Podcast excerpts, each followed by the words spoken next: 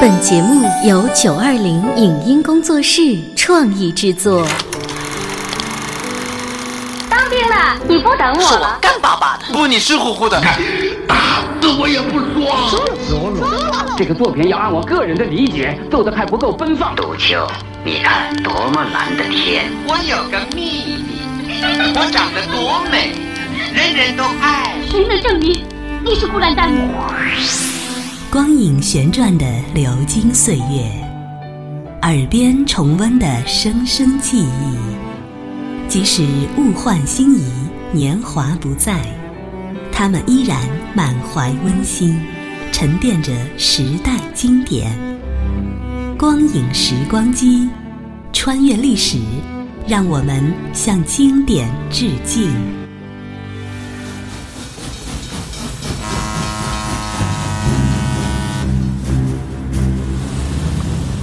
回顾经典电影，向经典致敬。欢迎收听《光影时光机》。一九八一年，由上海电影制片厂拍摄的大型革命历史题材影片《南昌起义》在全国上映。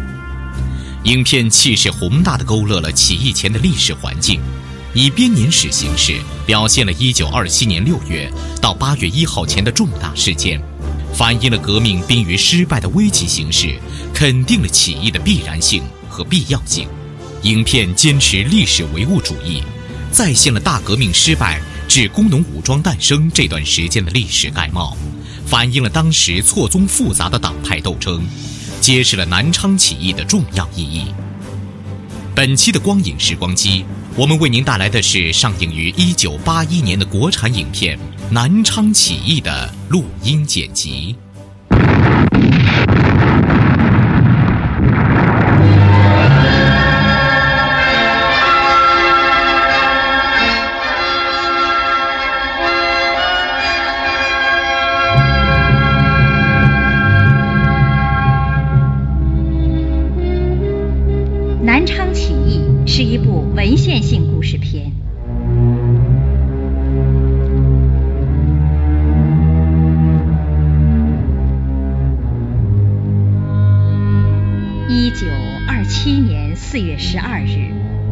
蒋介石在上海发动了反革命政变，疯狂地屠杀共产党人。武汉国民党政府主席汪精卫假惺惺地发表声明，谴责蒋介石的背叛。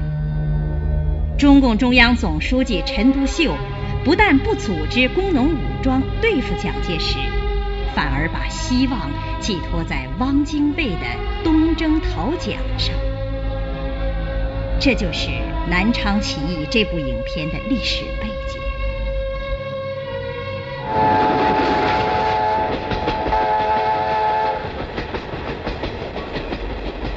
一九二七年六月，国民革命军在二次北伐打败了奉系军阀张作霖，正取得胜利的时候。汪精卫突然下令北伐军全部撤出河南，回师武汉。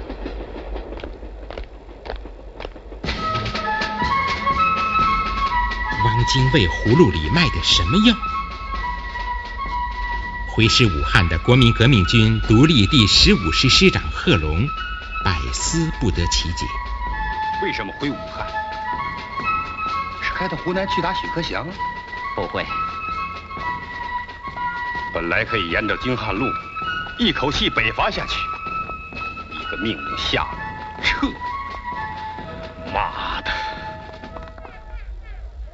贺龙的部队刚回到武昌，蒋介石的说客李仲拿着蒋介石任命贺龙为三十一军军长的委任状，拉拢贺龙脱离武汉前去南京。鞍马劳顿还没有解乏。我就托你来洗尘，有些不敬啊。老蒋搞了个四一二，在各地大杀工农，夏斗寅、许克祥叛变。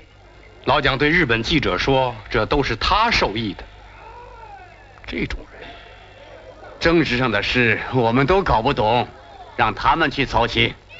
你我市长，市长，双喜开小差了，还带走好几个湖南兵。流年不利。人家抬头见喜，我出门碰鬼，有些狗杂种眼睛不亮，有的不愿意跟我干，有的要拖我下水，叨扰叨扰。贺龙向蒋介石的说客拱拱手，离座而去。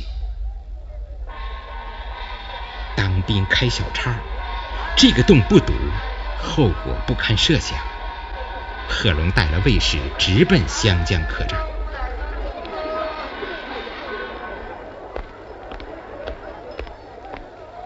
双喜，出来！你有志向，我不留你。枪不能带走，没有枪，我也要走。双喜，双喜，这个妇女是谁？你个没出息的！她从哪儿来的？你又回家抱老婆了？她为什么对双喜这样怒不可遏呢？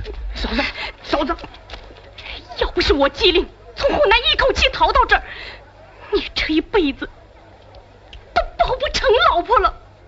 亏你想得出，要走。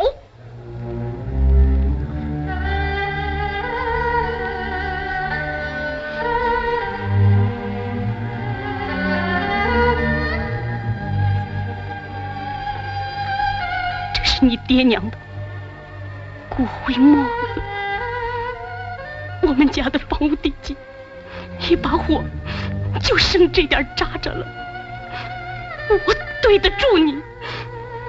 你去送死吧！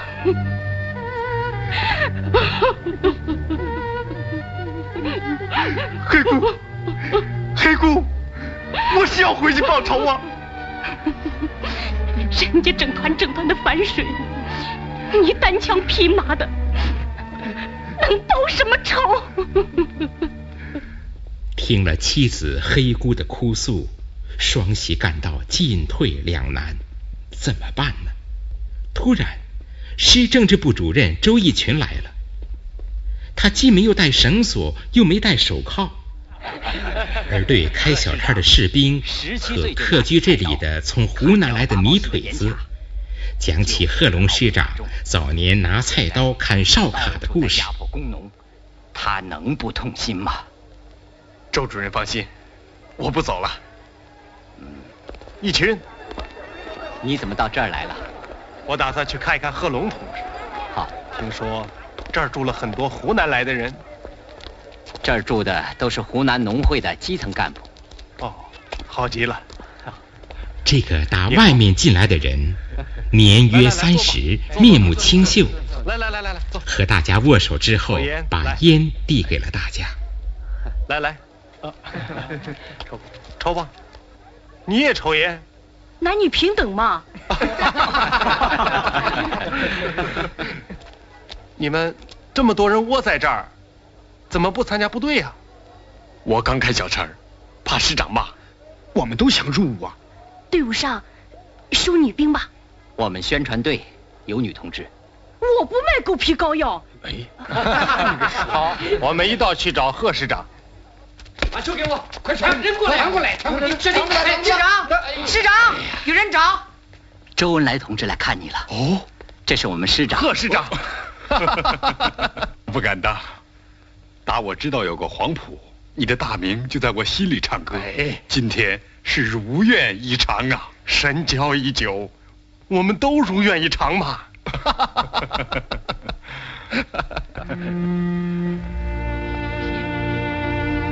见到周恩来，贺龙喜出望外。他们虽从不相识，但一见如故，彼此肝胆相照，彻夜交谈起来。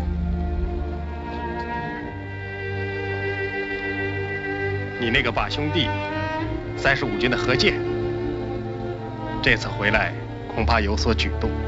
他呀，他想做曾国藩。我能干什么？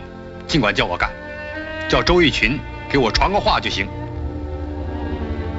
东方露出了霞光，天亮了。来，周义群带着工人纠察队负责人吴少新来找周恩来。聂荣臻同志叫我来接你。好。与君一席话，胜读十年书啊！我识字不多，说不好。一席话，胜十年书。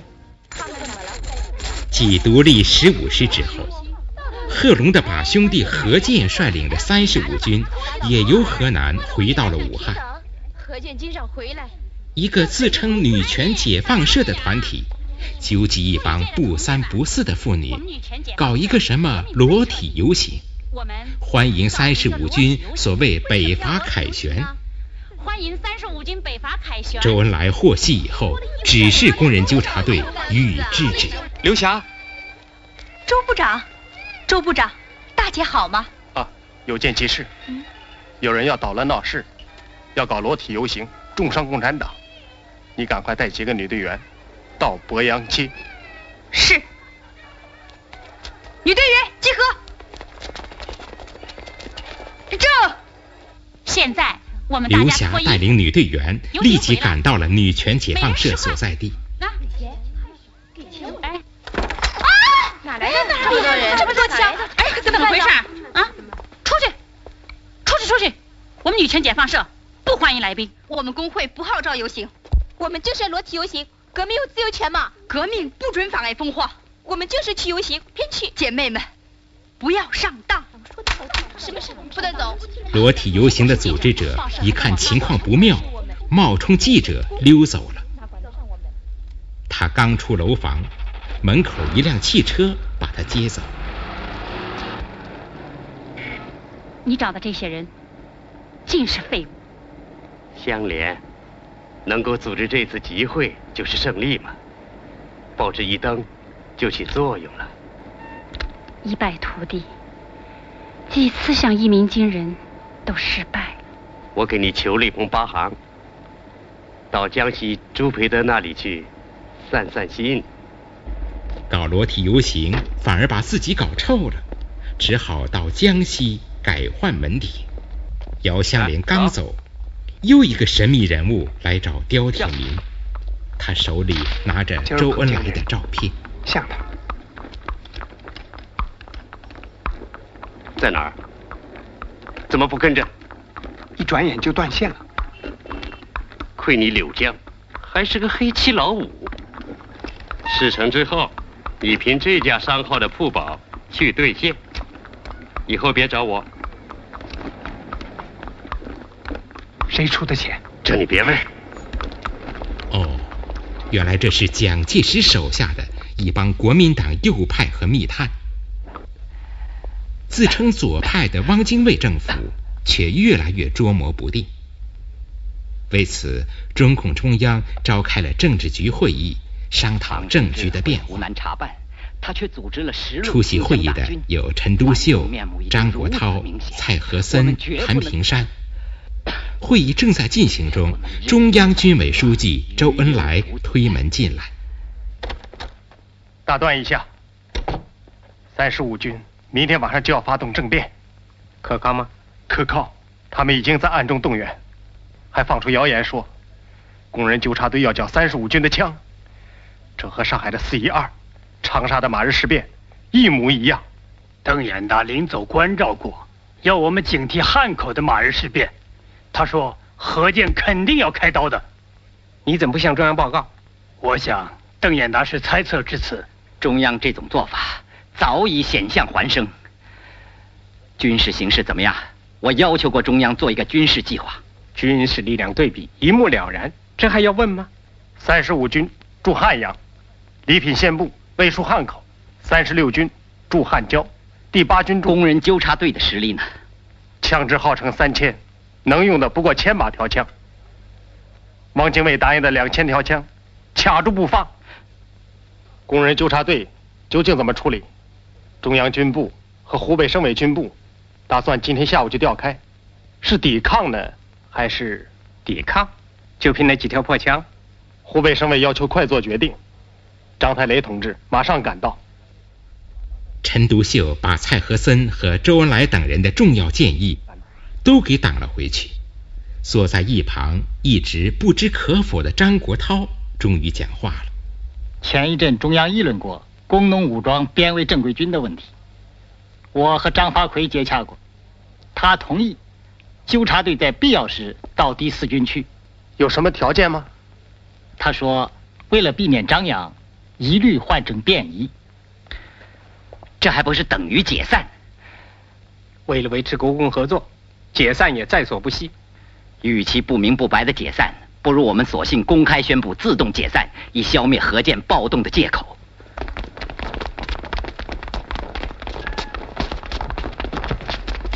武汉的形势如箭在弦上，空前的紧张了起来。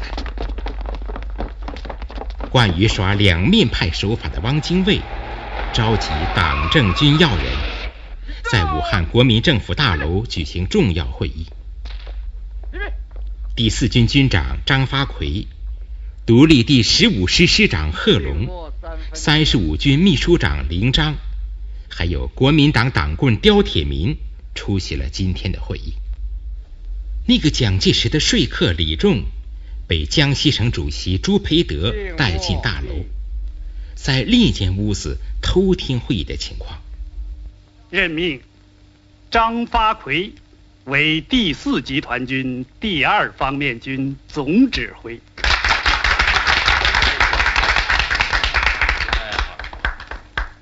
祝你高升。任命贺龙为第二方面军第二十军军长。本师扩充为军，装备人员如何解决？这个军委会有决定。先装备一个师。我请问汪主席，对蒋介石如何处置？河南攻克之后，本当继续北伐，反而回师武汉。汪主席有何打算？贺军长提得很好，这正是此次会议的议程。东征讨蒋，时机现已成熟。为此，唐生智为左路军。张发奎为右路军，两路大军沿长江两岸齐头并进，直捣南京。所有各部队，包括江西第五方面军朱培德所部，统归第四集团军总司令唐生智指挥。三十五军秘书长林章跳起来打断了汪精卫的讲话：“毕军主管连日患重伤风。”不克出席，已向汪主席请假，并委托职转呈下情。毕军上下一体表示，如不与西皮分开，不停止农工运动，本军不愿出兵东征，不愿为西批东征。何建军长做事未免莽撞操切了吧？动不动通电全国，五人干政之风，万不可张。等汤总司令回鄂再议。这家伙走心。汪精卫玩弄这套把戏，被蒋介石的说客李仲识破了。东征是假，搞反共是真。果然，会议一结束，汪精卫就露出了狐狸尾巴。贺军长，中央党部派刁铁民特派员到你们二十军做党务工作。嗯。我们认识的，哦，贺军长，哦，是你，在贵州，你找我派兵帮你运送过鸦片烟。嗯，这个地球真小，转来转去又碰上，怎么当起党棍来了？军长还是很诙谐啊。派一个贩卖过鸦片的国民党党棍。来做党务工作，贺龙只能嗤之以鼻。张发奎呢，对任命唐生智为东征总司令也不以为然。为了让张发奎明白自己的苦心，王精卫给他送去了一份绝密文件，接着又亲自前去拜访。祝你高升。国际的文件看过了，感想如何呀？这个国际的文件可真厉害呀，条条都是推翻政府。第三国际的文件，主席怎么会得到的？哈哈，难道我造谣造得出？这是国际的代表罗毅亲自拿给我看，大概是要表示相见已成，希望国共能继续合作下去。我可不是个人，再不表明态度，就失掉了国民党员的立场。主席完全可以表明自己的态度啊！向华，合作不下去喽。汪精卫拉张发奎分共，张发奎呢，因为自己部队共产党员多，怕控制不了军队，还有些犹豫。汪精卫反共的步子日益加紧，武汉的空气更趋紧张。也就在这个时候，陈独秀离开了党中央领导岗位，我党组成了由周恩来参加的临时政治局。七月十三日，中国共产党中央委员会对政局发表宣言。七月十五日，汪精卫公开叛变革命，何键的三十五军手举反共标语在街上武装游行。国民党中央执行委员会通过取缔共产党之议案。孙中山夫人宋庆龄发表声明，抗议武汉政府违反孙中山的三大政策，这就更加触怒了汪精卫。何键部队包围和搜查了宋庆龄的住宅。刽子手的屠刀大肆杀害劳苦大众和共产党人。乌云笼罩着中原大地，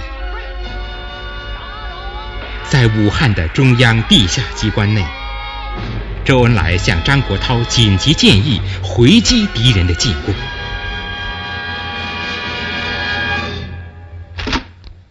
再不能耽误时间了，再不反抗、不暴动，我们革命力量就要被摧残完了。你提的建议，我们中央不是已经决定了吗？打算在二方面军。在九江、南昌一带举行暴动。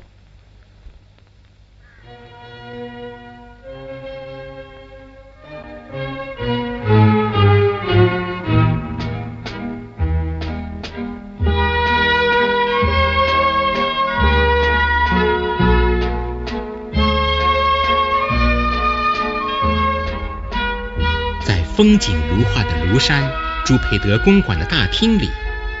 乐声悠扬，舞池里人头济济。可是，在大厅一侧的小会客室里，汪精卫、朱培德和第三军军长兼南昌卫戍司令王军、蒋介石的代表李仲等，在一起逼张发奎加紧清党反共。诸位，在第二方面军清党问题已成时局的关键。香华，大家对你的闲话很多呀。我已经下过命令，叶挺、贺龙拒不服从，不能操之过急。万一击成兵变，哎呀，老兄，再下个命令嘛。哼，说说倒容易。叶挺、贺龙有三万之众，照兄弟于线。这是解决叶挺、贺龙 CP 分子的最好时机，可谓天时地利人和。九江地处通道，三面环水，叶赫又没有水师，必要时我们可以借助外国军舰的力量逼其就范。目前必须防止其南窜，要迅速行动才好。目前还没有这个必要。我看，命令叶挺、贺龙部队向德安集中，请贺龙、叶挺上山开会。朱总指挥，张总指挥，这件事通盘加以考但是，他们的反共阴谋被张发奎的参谋长叶剑英知道了。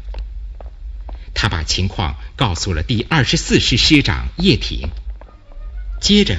又一起到了九江庐山脚下，找在那里驻防的贺龙。报告军长，庐山来的人了。干什么？参谋长和叶挺师长请你去，在哪儿？就在前边，请你去游湖。好。他们三个人坐在小船上，秘密协商对策。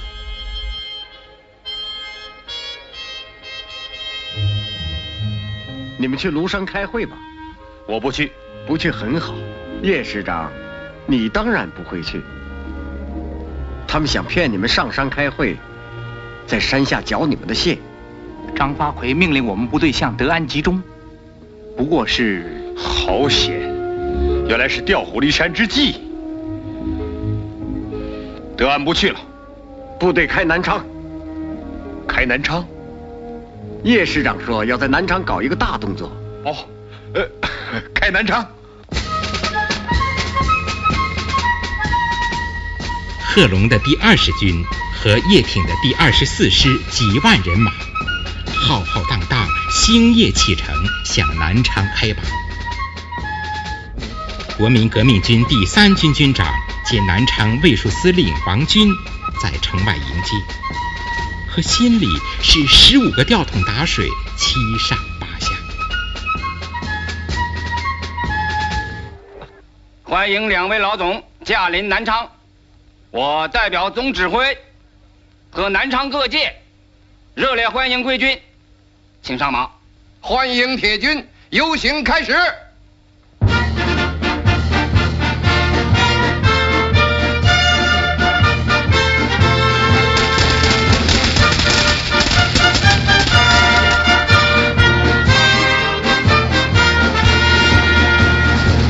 叶挺和贺龙在军乐和鞭炮声中，率领部队进入南昌。拥挤在马路两旁的老百姓挥舞着旗子，高呼着口号。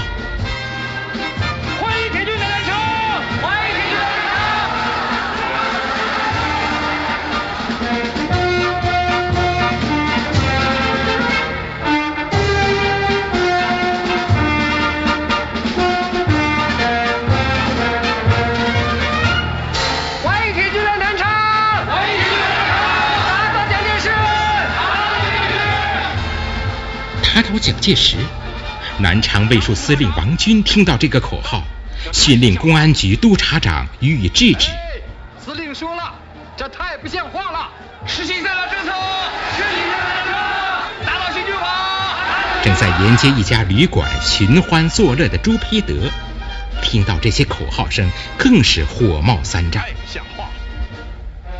他让那个女人去关窗子。这个女人是谁呢？好像在哪儿见过。不错，她就是那个在武汉搞裸体游行的女流氓。现在她给江西省主席朱培德当花瓶儿。姚香莲往街上探头一看，真是他。无意中看见了他的表哥赵玉。进城部队里有我一个表亲，多年不见了。哦，老关系了。我们曾经有过婚约。好，这很好。去看望一下表哥，叙叙旧情，探听一下他的口气。来南昌的目的何在？嗯？这里是光影时光机，稍后欢迎您继续收听。以上节目由九二零影音工作室创意制作，感谢您的收听。